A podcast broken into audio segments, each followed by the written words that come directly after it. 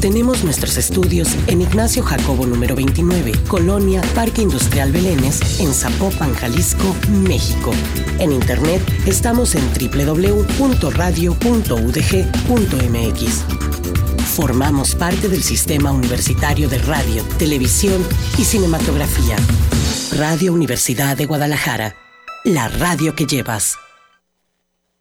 Intolerancia, burlas, agresiones y discriminación. Matrimonio porque ya hay una institución aquí llamada que consiste en la unión de hombre y mujer. Sórico, Sórico, un espacio diverso para la reflexión y la promulgación de la igualdad de género, con Guadalupe Ramos Ponce. Bienvenidos. Hola, ¿qué tal? ¿Cómo están? Bienvenidas, bienvenidos a Sórico, sin género de dudas. Agradecemos a quienes nos sintonizan esta tarde de domingo a través de Radio Universidad de Guadalajara por la frecuencia del 104.3 de FM en la zona metropolitana el 107.9 de FM en Ocotlán, en la región Ciénega, el 104.7 de FM en Lagos de Moreno, en la región Altos Norte, y 105.5 de FM en Ameca, en la región Valles. En este micrófono te saluda con mucho gusto Lupita Ramos y te invito a que te quedes con nosotras la siguiente hora para deconstruir el género y construir la agenda feminista. Un agradecimiento muy especial a Gil Domínguez, quien se encuentra en la producción de este programa. Igualmente saludo con mucho gusto a mis compañeras locutoras, Natalia Rojas y Estefanía Martínez. Buenas tardes, ¿cómo están? Hola Lupita, hola Estefanía, muy buenas tardes. Un placer estar nuevamente otra tarde de domingo con ustedes y con toda nuestra audiencia, a quien les recuerdo que puede seguirnos y comunicarse con nosotras a través de nuestras redes sociales, en Twitter en arroba Sin Género, en Facebook como Sórico Sin Género de Dudas y también en nuestro canal de YouTube y Spotify, en donde pueden escuchar nuestros podcasts cada semana, al igual que en podcastudg.com. Estefanía, buenas tardes, ¿cómo estás?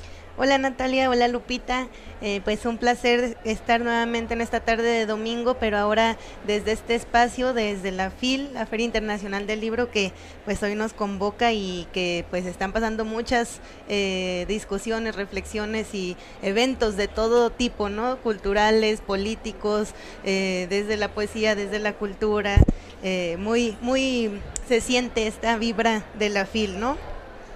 Sí, se siente, se siente por supuesto esta vibra de la fila, estar acá en vivo, siempre es otra energía distinta, positiva. Bueno, y agradezco precisamente porque desde acá, desde la fila, estamos transmitiendo y están los controles acá en el, en, el programa, está el ingeniero Raúl Martínez. Muchas gracias. Eh, Raúl, por estar acá apoyándonos en Sórico. Y bueno, pues precisamente este programa es un programa muy especial, eh, ya que estamos grabando directamente desde la cabina de Radio Universidad de Guadalajara, ubicada en la FIL. Si usted anda por, por la FIL, pues des una vueltita para que nos conozca, para que nos vea las caritas y le dé rostro a estas voces. La Feria Internacional del Libro de Guadalajara es la reunión editorial más importante de Iberoamérica y un extraordinario festival cultural fundada hace 36 años por la Universidad de Guadalajara, es una feria para profesionales donde el público es bienvenido, lo que le distingue del resto de las principales ferias que se realizan en el mundo. Aquí vemos a jóvenes, a chicas, a chicos, a niñas, a niños. Es una feria tal cual, una, una fiesta, la fiesta de los libros. Durante los nueve días de la feria, las personas escuchan a sus autoras y autores preferidos. La industria del libro convierte a Guadalajara en su corazón. Y la ciudad se llena de música, arte, cine, teatro del país o región invitado de honor, en este año es Charja y la cultura árabe. Y para hablar de estos temas, bueno, vamos a tener eh, invitadas importantes. Y bueno, eh, Natalia, eh, Estefanía, ustedes ya desde ayer estuvieron además con actividades acá en la FIL porque tuvieron la oportunidad de presentar un libro, el libro de, de Norma Mogrovejo, ¿no? Ustedes estuvieron acá eh, conversando y luego se quedaron en la noche. A ver, platíquenos también de la pachanga, de lo que pasó en la noche eh, y, pues, pues invitar a, nuestra audiencia que venga a la, a la FIL. Platíquenos un poquito de eso. Claro que sí, pues bueno, invitarles a que se den una vuelta, va a estar la fila hasta todavía el próximo fin de semana y bueno, ayer fue la inauguración, nosotras tuvimos el placer y el honor de presentar el libro Teoría eh, lésbica, participación política y literatura de Norma Mogrovejo, ¿no? quien bueno, es investigadora y reflexiona sobre justamente los modelos civilizatorios ¿no? que se han eh, impuesto sobre los cuerpos, la sexualidad, el pensamiento y sobre todo pues también eh, discute y reflexiona sobre la existencia lésbica ¿no? y la articulación política de las lesbianas en el Abya Yala y bueno, el día de ayer tuvimos la oportunidad de presentar este libro junto con la autora y bueno, más adelante en este programa vamos a tener una pequeña entrevista donde justamente nos va a hablar de estos temas. Entonces, bueno, ¿qué tal fue tu experiencia, Estefanía? Es que, Estefanía, antes de que nos platiques de tu experiencia, aquí tenemos, nos, él está eh, aquí caminando en la feria, se asoma aquí en nuestra cabina y nos estás escuchando, ¿verdad? Dinos tu nombre, cómo te llamas y qué te parece la feria. Mi Leonardo y me parece la feria muy bien y sí me gusta demasiado. ¿Cuántos años tienes? Ocho. Ocho, wow. ¿Y estás emocionado por comprar libros? Sí. ¿Fuiste acá al pasillo de la FIL Niños? ¿Ya visitaste esa parte? No. Ah, bueno, te toca, te toca ir a echarte un clavado ahí a la FIL Niños, donde hay muchos pues cuentos, libros para niños, niñas, talleres. Talleres. Bienvenido. Oye, ¿en qué año estás? Tercero. En tercero. De primaria. ¿Qué es lo que te gusta de la FIL? ¿Qué es lo que te gusta acá? ¿Es la primera vez que vienes o ya has venido antes? Ya he venido antes. ¿Sí? Sí. ¿Cuántos años? No lo sé. Pero ya te has estado acá, ya eres, has sido visitante de la FIL. Sí. ¿Sí? Bueno. ¿Y qué te parece Radio Universidad de Guadalajara? Muy bien. Bueno, te invitamos a que sigas escuchando Sórico, sin género de edad, todos los domingos de 2 a 3. ¿Sale? Ok. Vale. Gracias, Isabel. Muchas gracias por venir a saludar aquí a cabina. Gracias. Así te tenemos invitados, invitadas especiales que andan por aquí caminando en, en la feria y eh, les invitamos eso, así como Isaac que estuvo por acá, vino a asomarse a nuestra cabina y vengan aquí también igual a, a, a, tomar el micrófono y a saludar, ¿no? Desde la fil. Ahora sí, Estefania, platícanos, ¿qué pasó ayer en la noche? Bueno, pues eh, después de esta presentación con Norma Mugrovejo y, que fueron reflexiones muy profundas sobre lo que implica la teoría lesbiana eh, desde la crítica y la reflexión profunda que nos propone Norma y su amplia eh, producción académica, pues fue una, una, una presentación realmente eh, pues efervesciente, con mucha eh, pasión, con mucha crítica y, con muchos posicionamientos, ¿no? Y en la noche, eh, bueno, les invitamos a comprar los libros de Norma Mogrovejo, que es eh, una referente para la crítica de, de los desde de, de los temas que, que acontecen eh, respecto a las mujeres y particularmente desde las herramientas que brinda la teoría lésbica, ¿no? Para los feminismos y los derechos ¿Y dónde humanos. pueden encontrar estos libros? Este está en el en el callejón H 23. H23 es en el en el stand de la Universidad Autónoma de la Ciudad de México. Así es, gracias Natalia.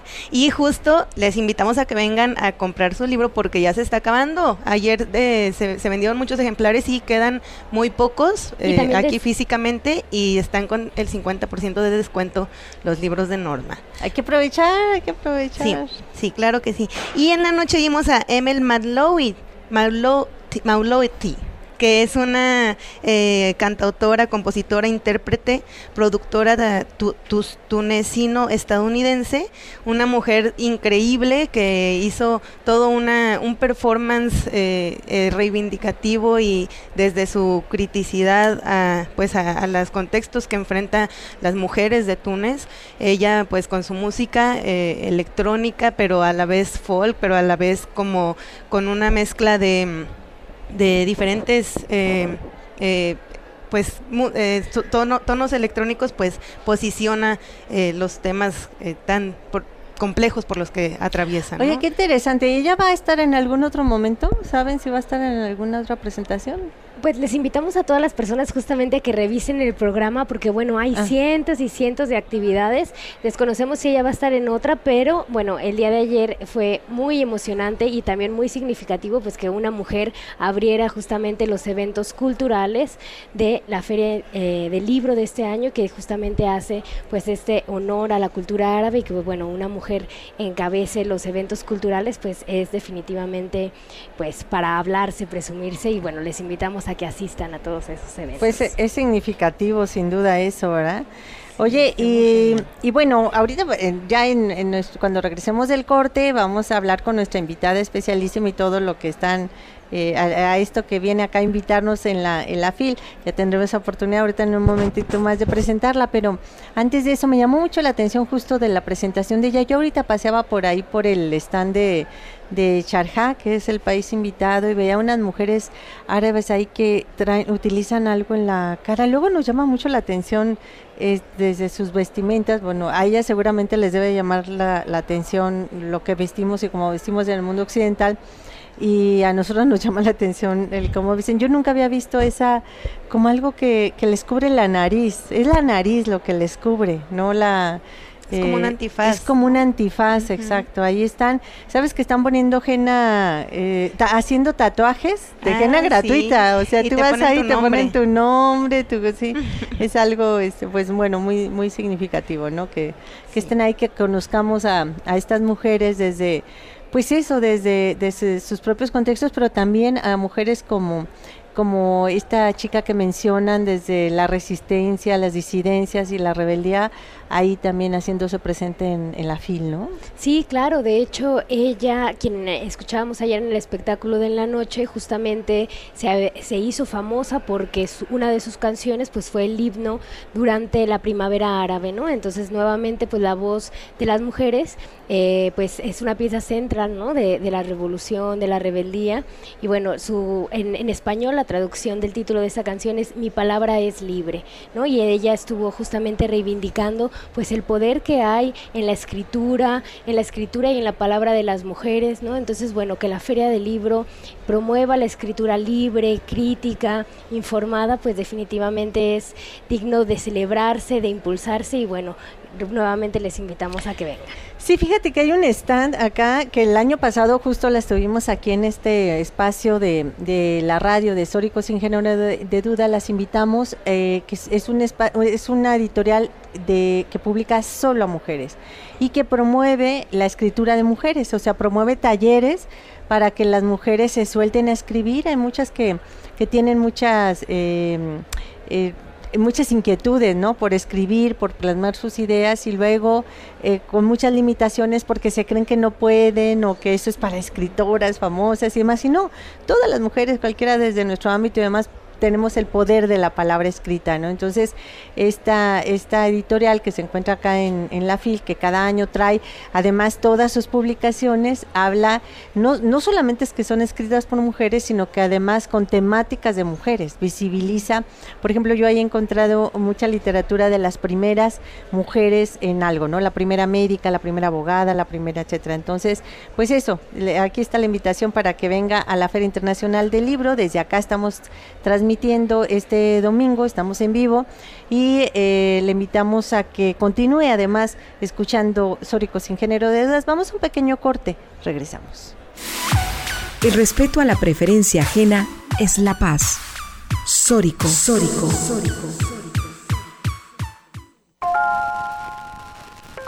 Radio UDG. La radio que llevas en la memoria.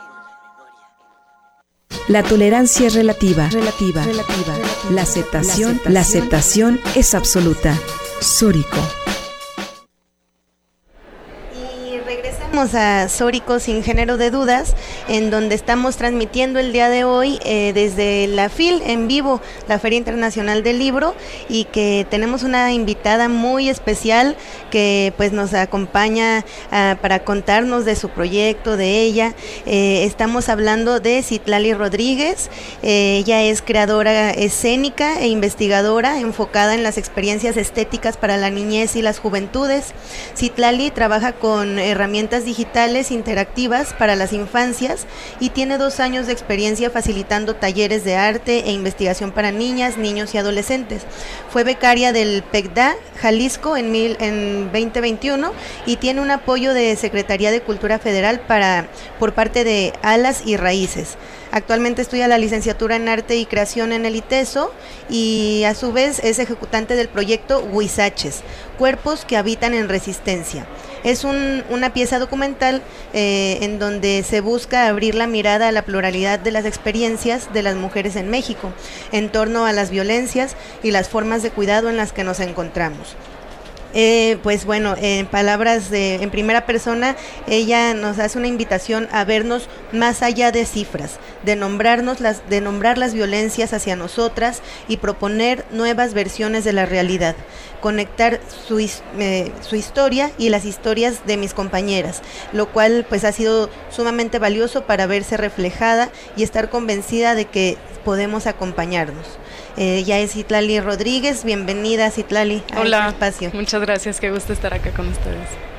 No, pues el gusto nuestro, Citlali, qué bueno que estás acá. Y bueno, platícanos primero un poco de ti, antes de que nos hables de este proyecto en el que, en el que estás y que vas a presentar próximamente. Un poquito, aquí dice que esto que mencionaba hace un momentito, eh, Estefanía, sobre que eres becaria del PECDA, ¿qué es eso? Ah, fui becaria del PECDA el, año pasado, es un apoyo que tiene el Fondo Nacional para la Cultura y las Artes, eh, con un proyecto que tenía ahí de investigación para niñas y niños. Ah, es sobre temas de la niñez, ¿verdad? Y en esta ocasión, eh, tienes estos apoyos del gobierno federal de este fondo de raíces y alas. Alas y raíces. Alas y raíces. Es, también un, bueno, es el proyecto de los derechos de la niñez, el derecho a la cultura en la niñez en, el país. Ahorita tengo un apoyo y estuve haciendo unos, hay unos ejercicios de juegos de investigación al lado de adolescentes. ¿Y cómo es que te ha interesado el tema de la niñez y de la adolescencia? Bueno, creo que... ¿Por qué enfocarse ahí con ellos y con ellos? Yo creo que porque soy muy chica. Eh, yo tengo 19 años y tengo ya como cuatro años más o menos que empecé a, interesarme por el teatro y por el performance. Y digo, cuando empecé era todavía más chiquita y entonces veía que no había tantos espacios ¿no? para nosotras más, más jóvenes o que toda el área de investigación estaba solo para como lo académico y para las personas que ya no sé, que ya están estudiando una maestría y pues yo pensaba junto con, el grupo con el que trabajo, decía, bueno, podemos también nosotras buscar nuestras, nuestros lugares de investigación, investigar desde nosotras, desde lo que nos interesa, también como acercarnos a las niñeces y, pues solo como acercarnos y escuchar qué, qué, nos tienen que decir, ¿no? Y no, no decirles lo que, lo que deberían decir. claro. Sí. Claro, sí, qué importante este trabajo con las adolescencias, con las infancias, porque justamente muchas veces pues no hay espacios, ¿no? O no hay plataformas que les permitan pues justamente visibilizar, escuchar su voz, sus exigencias, sus experiencias. Entonces, bueno, definitivamente que puedan hacerlo mediante el arte es una herramienta pues poderosa e importante. y bueno, platícanos, ¿cuál ha sido también tu experiencia justamente como mujer joven que incursiona en el arte? ¿Cuál ha sido tu experiencia experiencia personal y profesional en, esos grupos? Bueno, pues digo, puedo decir que ha sido muy bonita, pero al mismo tiempo hay complejidades. O sea, hay complejidades desde, primero, ser mujer, ¿no? que los espacios de dirección, los espacios más de gestión están reservados para los hombres. O sea, casi siempre es como, no, las, las mujeres son las actrices, las mujeres son las que bailan, las que hacen, y digo, también, ¿no? Pero, pero podemos también estar en estos otros lugares ha sido lindo también encontrarme con, formas de, liderazgo o de dirigir proyectos desde la horizontalidad, ¿no? Y no desde estas miradas patriarcales de yo soy quien dice y yo soy quien dicta y soy el, pues sí, el patriarca y el dictador, entonces eso ha sido lindo. Eh, sí, creo que a lo, a lo, largo del camino me he encontrado con, muchas chicas también de mi edad, más chiquitas, que, que estamos haciendo cosas y que justo como decía, ahora en, en, mi texto de Huizaches, pues nos estamos acompañando, ¿no? Entonces, pues ha sido bonito, tiene sus complejidades, pero pues hemos encontrado acompañarnos, entonces ha sido lindo. Y este proyecto que estás realizando, Huizaches, es, eh, cuéntanos de esto. ¿Qué es lo que qué representa este proyecto? Eh, ¿De qué se trata? ¿Para quién va enfocado? Eh, ¿Ya se está realizando o está en una eh, fase de planeación? platícanos un poco de este, este proyecto que estás presentando. Sí, Huizaches, Cuerpos que habitan en resistencia, es una pieza documental. Eh, la dirección es de Claudia Anguiano Clos, que es una de las mujeres, de las primeras mujeres que empezaron a hacer teatro documental aquí en Guadalajara. Y pues nada, queríamos hacer un proyecto para hablar desde la pluralidad, desde cómo vivimos nuestras experiencias, no solo como mujer joven, también como mujer lesbiana, como mujer eh, de cierto contexto, pero también cómo la viven las adultas mayores, como, o sea, queríamos hablar sí de las violencias, porque creemos que todavía es necesario nombrarlas, pero al mismo tiempo queríamos hablar de nuestros afectos, ¿no? De lo que nos gusta, lo que nos interesa, lo que nos hace sentir bonito aquí en el corazón, entonces, pues fue eso, eh, ha sido un proceso pues muy enriquecedor porque es una dramaturgia colectiva. Hemos puesto de, nuestra memoria, de la memoria de mujeres a las que hemos entrevistado. Tenemos ahí más de cinco testimonios de mujeres grabados y otros eh, escritos. Y entonces, pues es, es, una pieza en la que vamos hilando, vamos hilando historias nuestras de mi compañera Karen Sánchez y, y mías. Vamos como tejiéndolas con, con todo este panorama de las mujeres en México y vamos como encontrándonos ahí eh, otra cosa que me parece importante mencionar, la mayoría, la gran mayoría de nuestro equipo somos mujeres. Eh, te digo, la dirección es de Claudia Anguiano Clos, la asistencia de dirección de Juliana Latorre, mi otra compañera ejecutante es Karen Sánchez, en la iluminación está eh, Nancy, que ahora me acuerdo de su apellido. Sí, no, nada, tenemos, o sea, somos muchas mujeres y ha sido un proceso muy rico de de encontrarnos, de vernos a los ojos y de, bueno, saber que hay complejidades, pero podemos arreglarlo desde, desde el amor y desde la, pues, desde la conciencia, ¿no? De que, de que estamos juntas. Oye, qué genial, ¿no? Esto que nos compartes de que sean mujeres, de que sean mujeres jóvenes, de que sea una iniciativa propia, que sea horizontal, o sea, todo esto es innovador, ¿no? Y que además se trae teatro documental. Sí, ¿no? sí, Es, todo en su conjunto. ¿Por qué teatro documental? el, pues buscábamos ser como nosotras, creemos nuestra nuestra propuesta nos gusta mucho el teatro, o hablo por mí, a mí me gusta mucho el teatro, pero las cosas que me gusta ejecutar, me gusta hacerlo más desde yo, ¿no? Desde Citlali, desde lo que Citlali quiere y busca. Entonces, pues pensábamos en eso, en teatro, en teatro documental estamos contando historias, porque en el teatro se cuentan historias, pero estamos contando historias desde pues un proceso de pesquisa, ¿no? Y un proceso de preguntar y un proceso de pues de involucrarnos con las personas, porque creemos que que justo enlazar eso que está con también nuestra propuesta estética y nuestras propuestas narrativas como creadoras y como performers, eh, es lindo de ver, ¿no? Tener también la voz de tenemos por ejemplo la voz de, un adolescente, una maestra de skate, una adulta mayor, entonces decíamos, bueno, no solo somos Karen y Citlali, no vamos tampoco a, a hacer un personaje de estas mujeres, que está súper bien, pero no era lo que buscábamos en este proyecto, no era más como queremos tenerlas ahí también. ¿Y de qué hablan?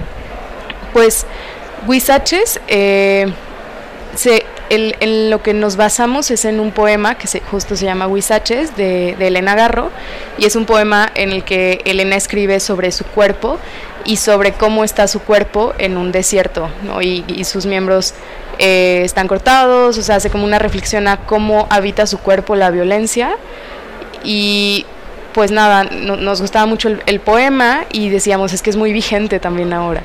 Es muy vigente cómo nos vemos como afectadas por todo lo que pasa, como aún sea metafóricamente que estamos desmembradas ¿no? por la violencia, pero que podemos mirarnos. Eh, entonces eso, como tal no tenemos una cronología lineal, es un collage de, momentos, es un collage de imágenes, de repente están los testimonios, eh, hacemos algunas acciones, tenemos una parte como de movimiento, tenemos proyecciones, yo creo que así podríamos mencionarlo, es una pieza documental y es un collage de imágenes.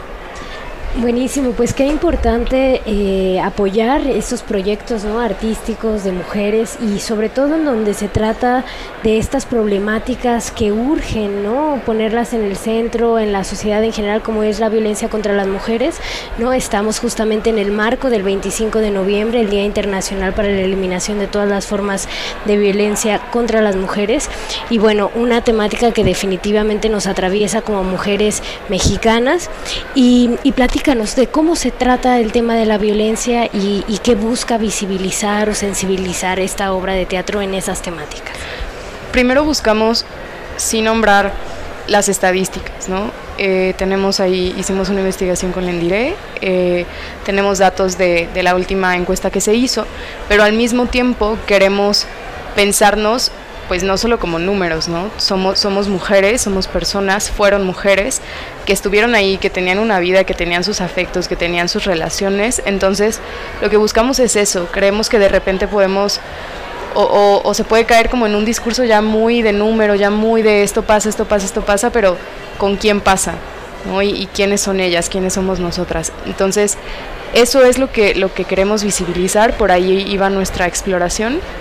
Eh, entonces también por esto como buscábamos que fuera una pieza documental y poder tener como la voz de más mujeres, poder pues saber que, no solo somos las mujeres adultas jóvenes, también son las niñas, también son las adultas mayores, también son las mujeres, por ejemplo, eh, que han estado privadas de su libertad. Entonces, digo, estuvimos en un proceso de buscar la, pues los, los, un contexto muy amplio de mujeres en México.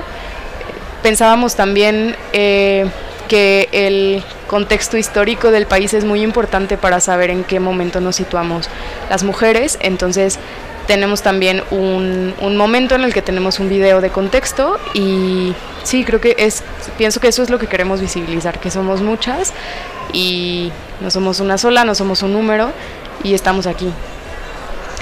Sí, pues definitivamente un proyecto sumamente importante, interesante de, sacar a la luz, de poder eh, generar estas reflexiones que, buscan, ¿no? Y que, que, también esta producción que tienen con tantas mujeres detrás y que le logran dar esta mirada feminista con mujeres de diferentes áreas eh, que, pueden eh, involucrarse y generar estos proyectos, pues nos dejan eh, mucho que reflexionar, ¿no? Seguiremos hablando de esto en un momento, en el siguiente bloque. Así es, y, bueno, decirles solamente antes de irnos a corte que se estrena esta obra Huizache el miércoles 30 de noviembre y bueno, de regreso al corte vamos a platicar justamente de dónde pueden encontrar boletos, en dónde se estrena y bueno, seguiremos conversando, vamos a un pequeño corte de estación y regresamos. Dejemos de ser mujeres invisibilizadas. Sórico, sin género de dudas. Buenas tardes, estamos de regreso en Sórico sin género de dudas y bueno, estamos desde la Feria Internacional del Libro, la FIL, estamos aquí directamente en cabina y bueno, estamos con Citlali Rodríguez que nos estaba platicando justamente de este proyecto Huizaches, que es una obra de teatro documental que justamente se enfoca en sensibilizar y narrar pues la violencia en contra de las mujeres en México. Y bueno, nos platicabas antes de irnos a corte que Huizaches se basa en un poema de Elena Garro. ¿Nos quieres compartir el, poema, Citlali? Sí, claro. Eh, el poema se llama El llano de Huizaches. Elena, oigo mi nombre, me busco. Solo esta oreja queda, esta que oye mi nombre en un llano de Huizaches. Mi nombre, gritado así a los cuatro vientos de noche en el llanto de la muerte. Elena, es raro que descuartizados mis miembros avancen por el llano de Huizaches. El nombre ya no los une ni los nombra es raro que sigan avanzando y que en el centro esté boca del vacío. Aquí los llama mi nombre. Ven aquí, nariz de Elena. Ven aquí, brazo de Elena. Solo la, la basinica sigue firme cubriendo la cabeza que sonámbula rueda en el llano de Huizaches. ¿Hay todavía un puntapié sobrante? ¿Ya nadie llega a jugar la pelota? ¿Nadie olvidó un buen escupitajo del colmillo para la cabeza que rueda entre Huizaches? Bueno, es, un fragmentito, es un poema largo ahí, les, les recomiendo a quienes estén escuchando que, le echen un ojo porque es, pues es un poema muy fuerte, más pensando lo que Elena lo escribió pues hace más de 20 años. Claro, y qué importante recordar las voces ¿no? de, de, las mujeres mexicanas que justo han narrado pues estas experiencias ¿no? desde la poesía. Y bueno, aquí recordar las palabras de Elena Garro es, es importantísimo. Y platícanos, eh, ¿se estrena próximamente, el 30 de noviembre? Sí, sí, vamos a tener nuestra primera y única función de este año, el 30 de noviembre a las 6 de la tarde en el Foro de Arte y Cultura. Eh, los boletos están en venta en Voy al Teatro o en las taquillas del teatro, solo llegar un poquito antes y cuestan 150 pesos. ahí vamos a estar, es nuestra única función del año, entonces para ¿Es la única función ese día? Es de este año, de este año, vamos a este regresar el, el, próximo, pero bueno, mientras, mientras tanto, ahí vamos a estar el, este miércoles 30 de noviembre. Bueno, pues hay que hacer todo por ir. ¿A qué hora nos repites? Es a las 6 de la tarde en el Foro de Arte y Cultura. Es eh, el que está eh, cerca de la normal.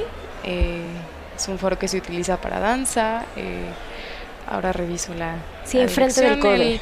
sobre, sobre alcalde. Sobre está El, Foro de Arte y Cultura. Y bueno, pueden encontrar los boletos en www.voyalteatro.com. Y bueno, este les hacemos esta cordial invitación a que vayan, a que apoyen los proyectos eh, por y para mujeres, esta obra de teatro que es tan importante justamente para visibilizar esta grave crisis de derechos humanos que tenemos en, en el, el país, ¿no? que es la violencia contra las mujeres, pero también reivindicar esto que decías que es la unión, las alianzas entre mujeres y bueno, la fuerza, los cuidados, la amora, ¿no? Que se teje en, estos lazos ororos entre nosotras. Entonces, pues te agradecemos muchísimo, Citlali Rodríguez, por eh, eh, venir al programa, platicarnos y pues toda esta labor tan importante que hacen desde el teatro. Sí, pero y además eh, todo esto innovador que, que nos has compartido, ¿no? Desde ustedes, desde su propia experiencia, su cuerpo, sus vivencias, sus deseos y demás, construir todo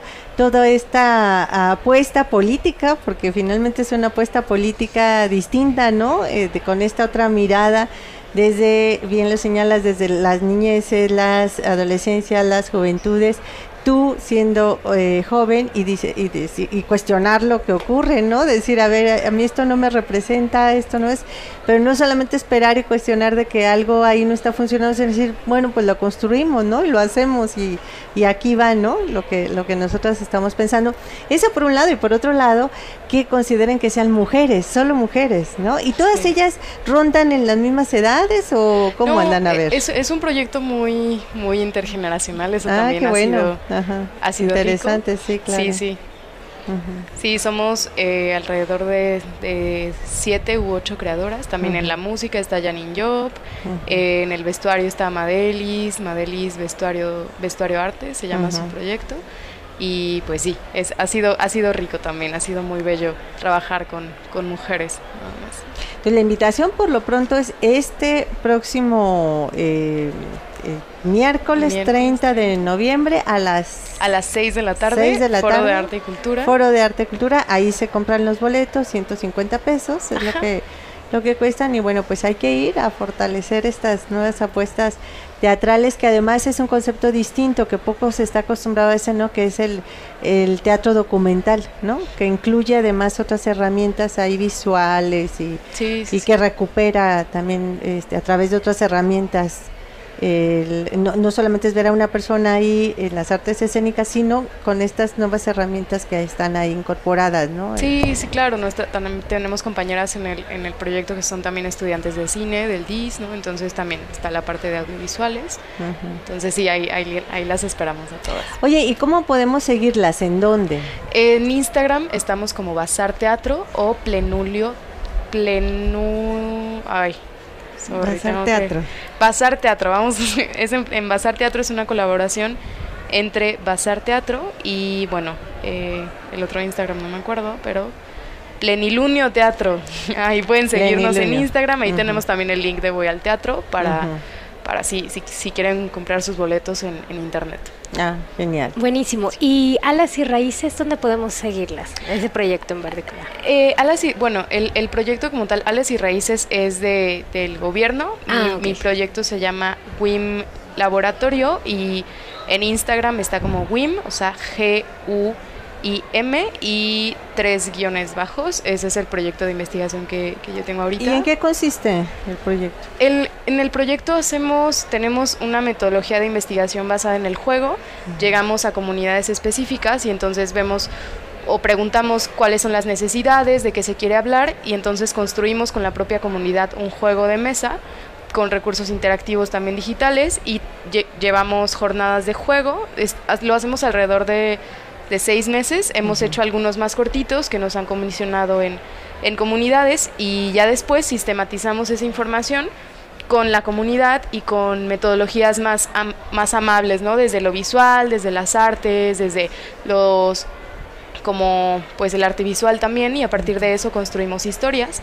Es un proceso lindo que hemos tenido ya, eh, ya tenemos dos años eh, haciéndolo y, bueno, eso, hemos estado eh, trabajando con creadoras de, de, teatro y también con una escuela secundaria en Tesistán. Fuimos e hicimos un proyecto de verano con las con las alumnas y los alumnos ahí. ah, qué bonito. Sí, ese proyecto pueden, pueden seguirlo también. No, y qué bueno además que tienen esta posibilidad de apoyo y de recursos desde el gobierno federal, ¿no? Porque además son recursos que son muy limitados, que luego eh, luego no entiende uno las lógicas de eh, cómo se distribuyen esos esos recursos y qué bueno que la apuesten por estos proyectos eh, distintos, jóvenes, ¿no? Y que están, y además eh, acá en estas comunidades que de pronto no les llega nada, ¿no? Desde lo cultural, ¿no? Sí, sí, claro. Sí, estamos muy agradecidas por tener, por tener este apoyo ahorita y pues eso, nos hemos, hemos buscado ir a las comunidades no a, imponer, más bien a preguntar y a conocer. Entonces, claro, eso es fundamental, ¿no? O sea, darle un giro y un cambio a lo que tradicionalmente se ha hecho, ¿no? Y que llegan con esta imposición de, visión de algo y sin tomar en cuenta a, quien está ahí con otras vivencias, ¿no? Eh, sí, sí, sí. Y, justamente este proyecto del gobierno federal de, de Raíces y Alas también es muy interesante porque eh, el nombre, el nombre en sí mismo de raíces y alas tiene esta, eh, esta visión, esa posibilidad ¿no? de sembrar raíces eh, entre nosotras y nosotros como mexicanos, ¿no? cultivar, reconocer esto, esto que nos une en, nuestro, en nuestra nación, pero también las alas, ¿no? Las alas para volar. Entonces esta simbiosis entre lo que, entre lo que significa estar aquí, lo que te enraiza en un lugar y lo que al mismo tiempo te da alas para, para volar, ¿no? Entonces yo creo que bueno, eh, este proyecto que ustedes tienen perfectamente ahí en, casa, en Bona, en esta, en este proyecto del Fondo Federal que ya tiene muchos años, ¿eh? Con esta mirada. Sí, y, es, bonito que también se enfocan justo en los derechos culturales para las niñeces y, adolescencias y para bebés también. para bebés también, sí, mira. Sí, sí. Ah, hay, para todos y todas. E, eso es innovador también, ¿no? Sí, sí pues definitivamente muy importante eh, este, este, este, este proyecto que están generando porque posiciona pues una mirada de mujeres, por, por mujeres, para mujeres y para, para un público eh, amplio, claro, pero que desde esta mirada de mujeres que han, eh, que han decidido generar este proyecto, pues claro que se va incidiendo en un cambio cultural, ¿no? Y que esa es, es la apuesta, ¿no? Desde estas nuevas propuestas en todas las ramas, en, desde el arte, la cultura, desde las expresiones escénicas, el teatro, la música, ¿no? Eh, eh, realmente es muy eh, esperanzador y muy emocionante, ¿no? El, ver y reconocer a, mujeres que están generando desde todos los espacios, pues este cambio cultural, ¿no? Y, que es muy claro este avance del feminismo en estos resultados que se ven, ¿no? Donde hay mujeres jóvenes que están eh, empujando proyectos eh, nuevos, innovadores, críticos, ¿no? reflexivos y que a la par eh, buscan esto, por un lado, posicionar las problemáticas sociales que enfrentamos como, como sociedad, ¿no? como el tema de las desapariciones, los feminicidios, las violencias y que a la par también esta propuesta de, de, poder disfrutar la vida, el mundo, la, la, vivencia de las mujeres desde una eh, pues con herramientas eh, empoderantes, ¿no? Eh, de autorreflexión, pero también críticas para poder enfrentar la vida, Entonces, muy, muy interesante em, estas nuevas propuestas que, que, desde muchos espacios se están creando. Así es, y pues bueno, te agradecemos muchísimo, Citlali Rodríguez, por haber estado con nosotras, platicarnos de este proyecto y sobre todo gracias por eso, ¿no? Por crear este proyecto tan importante. Y bueno, unas últimas palabras, sobre todo para aquellas mujeres jóvenes, adolescentes, niñas que nos están escuchando y que tienen interés en incursionar al teatro, a las artes, pues, ¿qué les podrías decir a todas ellas antes de terminar con la entrevista? Eh pues que busquen, que busquen alianzas con, mujeres también de sus comunidades, con, niñas, con, sus amigas. Siempre es bonito trabajar con nuestras amigas. Podemos hacer cosas. siempre podemos hacer cosas, podemos encontrar los espacios y, más importante, hacernos los espacios y empujarnos y ocupar esos espacios ¿no? que están ahí. Entonces, pues con todo. Sin duda, pues este es tu espacio también, Citlali. Muchísimas gracias. Aquí en, en, Sórico, en Radio Universidad de Guadalajara, tienes un espacio para eh, esta difusión de tus proyectos y de tus propuestas. Pues vámonos a un pequeño corte, regresamos. Sórico, sin género de dudas. Crecer, luchar y reconstruirnos juntas. La agresión no es amor es violencia y se denuncia. Y se denuncia. Sórico. Sórico.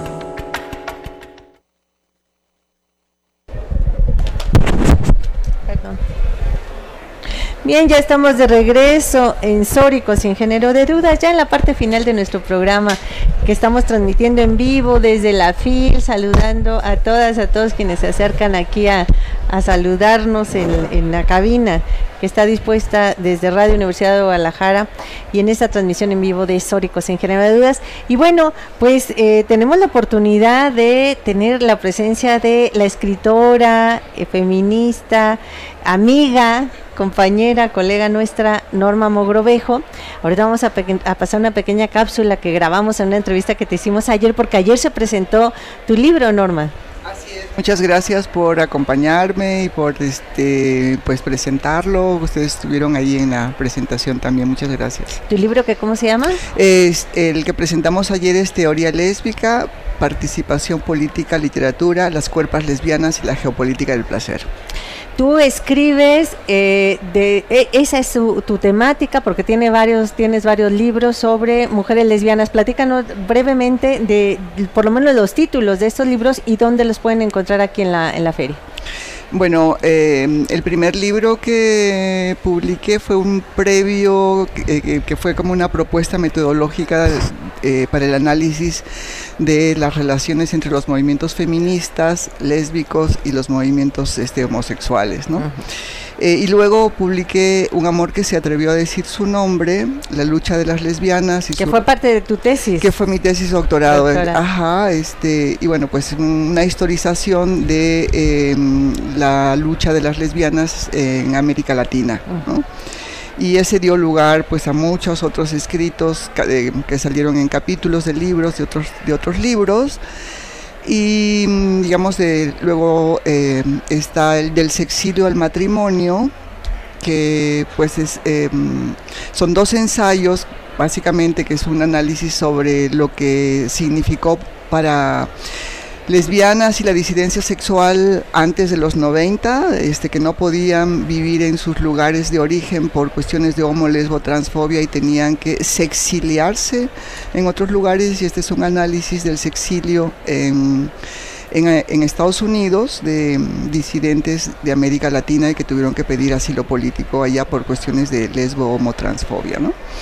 Y bueno, pues, y luego el, el otro ensayo es sobre madres lesbianas. Eh, y como la resignificación de lo que significó la agenda del movimiento lésbico de haber sido exiliados, imposibilitados de vivir en tus lugares por la homo lesbo transfobia, ahora como el Estado había aperturado todo el ámbito de los derechos y que ya te podías casar y, y bueno, y cómo pues aquí los significados de un sistema capitalista neoliberal que ofrece un mercado rosa para la disidencia sexual, este, generaba un conjunto de derechos, entre comillas, pero en el marco de un mercado. ¿no? Es así, no estás adherido a este mercado, pues tus derechos no están reconocidos. ¿no? y, y, bueno, pues esta, digamos, eh, eh, oferta de derechos hacia la comunidad, pues también como una suerte de fagocitación del movimiento, pues a que se incorpore al status quo y a las normas y reglas de, un, de una sociedad heterocentrada, ¿no? O sea, que asumas el modelo heterosexual como modelo de relación. Luego está el de contramor, poliamor, relaciones abiertas y sexo casual. Que ese me encanta. Reflexiones de lesbianas de la Vía Yala, ¿no? Que, es una, que fue una convocatoria a escribir sobre las experiencias no monógamas, ¿no? Y entonces, bueno, pues ese libro ha tenido como muchos efectos. Muchos efectos, Muchos efectos, ajá, porque deriva de un libro anterior que fue colectivo, que fue poliamor, este, y título similar y este ya es más bien desde una perspectiva contraamorosa, ¿no? incluso crítica al poliamor. ¿no? Entonces es eh, muy interesante porque junto a este pues se han hecho talleres, ¿no? hace poquito hicimos un taller en Casa Llamarada, ¿no? para reflexionar justamente sobre las formas de colonización que el amor romántico hace de las mujeres. Y cómo sacudirnos de eso. ¿no? Em, y bueno, pues está este, el de Teoría Lésbica, que es una reedición que se hizo de un anterior que salió en el 2004, editado por la UACM, y entonces este es pues una actualización y una ampliación.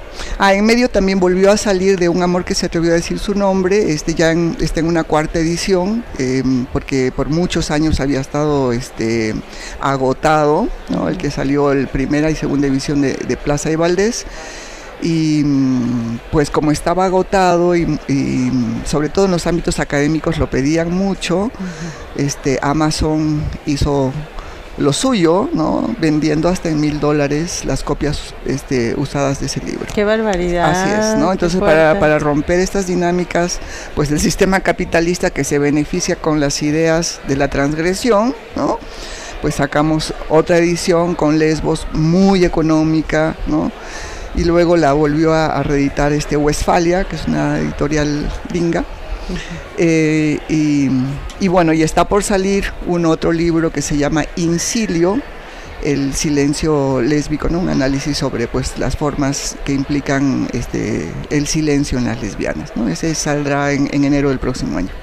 Pues qué importante toda tu investigación, Norma. La verdad es que eres una de las voces, de las referentes pues más importantes, ¿no? Que se ha encargado de hilar justamente pues la historia de las lesbianas, de su articulación política, de la genealogía que es tan importante que recuperemos para nosotras mismas, ¿no? Para las lesbianas que, que estamos hoy y que seguiremos estando. Pues muchísimas gracias por, por todo ese trabajo. Gracias a ustedes y después de eso ya quiero hacer cuentos. Volver a, la literatura, sí. Claro que sí. Oye, eso está genial. Fíjate que tenemos una entrevista grabada tuya, pero yo, yo quisiera proponerte y proponerles a las compañeras que en lugar de pasarla hoy, la, pasamos el próximo domingo, en nuestro programa de la próxima semana, porque vamos a aprovecharte que hoy estás aquí. ¿Para qué te vamos a poner la grabación si te tenemos aquí en vivo y a todo color? Entonces, para seguir conversando un poco justo de toda esta producción eh, académica que tú tienes, eh, pero además es una producción académica, pero además es una producción vivencial, es, es lo que tú, como te has vivido, y cuando hablas del sexilio, hablas de tu propio sexilio, tú eres una sexiliada en México. Así es, yo soy una sexiliada, eh, soy peruana eh, de nacimiento, ¿no? Y viví en Perú hasta los 28 años cuando terminé la licenciatura y yo sentí que no podía seguir viviendo en Arequipa, que era la ciudad donde vivía, pues porque los niveles de lesbo homofobia eran tremendos y que yo no iba a poder este expresarlo abiertamente, era feminista, era activista feminista, el feminismo a mí o sea, me llevó hacia la relación con las mujeres, al amor con las mujeres, pero eh, el entorno me obligaba a silenciar esta parte, ¿no? Y entonces me vine a México a hacer una maestría y luego pues entendí que en realidad la maestría me sirvió como una estrategia, porque lo que yo quería era salir pues del agobio heterocentrado este obligatorio que se vivía allá, ¿no? que no había otra posibilidad, este, que no, para más, de no vivir en riesgo, pues, ¿no? Este, con la violencia que conlleva este asunto, ¿no? Em, y, y, sí, a partir de esta experiencia personal de mi propio sexilio, es que me interesó en el sexilio, pues, de, de mi comunidad, por supuesto, ¿no? Entonces, todo lo que ha implicado dejar tu lugar de origen, Pues obligatoriamente, ¿no? No es por voluntad, es porque no puedes vivir ahí, ¿no? Y, y bueno, pues hice esta, mm, e, esta investigación y le seguí la pista a 24 mm, disidentes sexuales de distintos eh, países em, de América Latina que, habían ido a Estados Unidos a pedir, eh, bueno, no, no, necesariamente a pedir el asilo. El asilo salió en muchos casos como una posibilidad, pero para otros este, encontraron otras experiencias. Sí, eh, y eso lo recuperas ahí en tu... En, ese ensayo. En ese ensayo que tienes ahí, ¿no? Sí. Y bueno, pues y las los otros trabajos también son en base a la experiencia, ¿no? El de, eh, a partir, digamos, de la relación con el feminismo, estar cuestionando permanentemente las formas de relaciones amorosas, por ejemplo, ¿no? Y, y cómo siendo lesbianas y que hemos transgredido la norma heterosexual, eh, ¿por qué no eh, también hablar sobre la transgresión de otra norma tan fuerte que es la monogamia, ¿no? que es una norma también impositiva, de la que poco se habla eh, y que tiene un pues, entorno moral coercitivo muy grande ¿no? en el movimiento feminista. Claro, y como la base de la heterosexualidad obligatoria, ¿no? Así es, así es. Entonces, pues todo esto ligado al modelo del amor romántico como un régimen político de organización social para el sometimiento de las mujeres, ¿no? Entonces, bueno, pues hablar de, la política de los afectos, como le, llaman en el mundo de la academia, ¿no? Pues tiene que ver con un asunto que está muy ligado a la práctica de la vida cotidiana, ¿no? cómo te relacionas con, pues, con los afectos, con tus amoras, con tus amores y, y cómo estos, estas formas de relación pues son absolutamente políticas porque implican jerarquía, porque implican privilegios, porque implican deber ser, porque implican obligatoriedad y porque implican esclavitud, ¿no? trabajo eh, doméstico gratuito llamado esclavitud y entonces pues genera em, una economía a un sistema este, político, ¿no? Este, genera materialidad. Entonces, a un, al sistema económico capitalista neoliberal le importa, le interesa que las personas sean heterosexuales. ¿no? Este, porque son absolutamente funcionales a esa economía política. Entonces, bueno, pues cuestionar el amor, ¿no? Implica cuestionar toda la forma de organización social, ¿no? Y, y, bueno, pues las em, feministas que han apostado por el trabajo crítico hacia el amor, este, plantean que es una de las formas más radicales de trabajar el feminismo porque está en, en, la, em, en el trato hacia las raíces de la opresión y no los efectos de la opresión, que es la violencia, ¿no? Entonces, pues el feminismo ha mm, dedicado muchísimo esfuerzo al tema de los efectos de la, mm, opresión en relación al Estado. ¿no? en sus vínculos con el Estado, cuando en realidad pues las raíces de ese problema están en cómo nos relacionamos, ¿no? Y para esto no necesitas relacionarte con el Estado, ¿no? Entonces tú puedes hacer las transformaciones sociales pues desde los ámbitos personales, emocionales, colectivos, comunitarios, en fin, ¿no? Sin tener que pedirle permiso al Estado de cómo te relacionas. Claro. O cómo te sexúas. Exactamente. Bueno, desafortunadamente ya estamos en la parte final de nuestro programa, pero invítanos, invita a nuestra audiencia a escuchar tu podcast.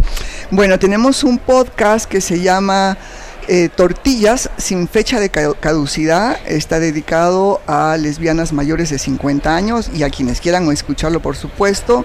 Búsquenlo con este nombre en YouTube y en Spotify y creo que también está en otras plataformas. Tortillas sin fecha de caducidad y ahí este, hagan los comentarios. Ahí te estaremos escuchando y también acá en Sórico, porque hemos acordado aquí eh, luego algunos de tus programas, de tus podcasts que tienes allá, transmitirlos también acá desde Sórico, desde acá les vamos a estar dando difusión. Y pues Natalia y, y, Estefania, llegamos al final de nuestro programa. Ok, pues sí, solamente decirles también que pueden encontrar los libros de Norma en el stand de la Universidad Metropolitana Autónoma, de México. De México en el stand H23. Sí, y en en eh, internet lo pueden encontrar con guacmpublicaciones.guacm.edu.mx. Así es. Pues bueno, nosotras nos escuchamos el próximo domingo. Nos sintonizamos el próximo domingo. Así es, hemos llegado al final de este programa. Definitivamente ha sido un programa muy interesante. Muchas gracias a nuestras invitadas de hoy, eh, tanto a Citlali Rodríguez que estuvo acá eh, para hablarnos de sus proyectos y por supuesto a nuestra queridísima Norma Mogrovejo.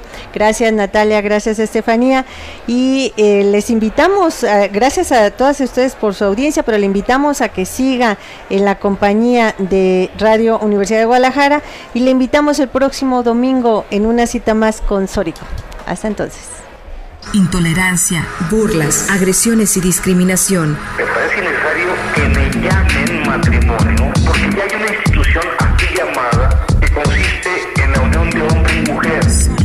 Sórico, Sórico, un espacio diverso para la reflexión y la promulgación de la igualdad de género, con Guadalupe Ramos Ponce.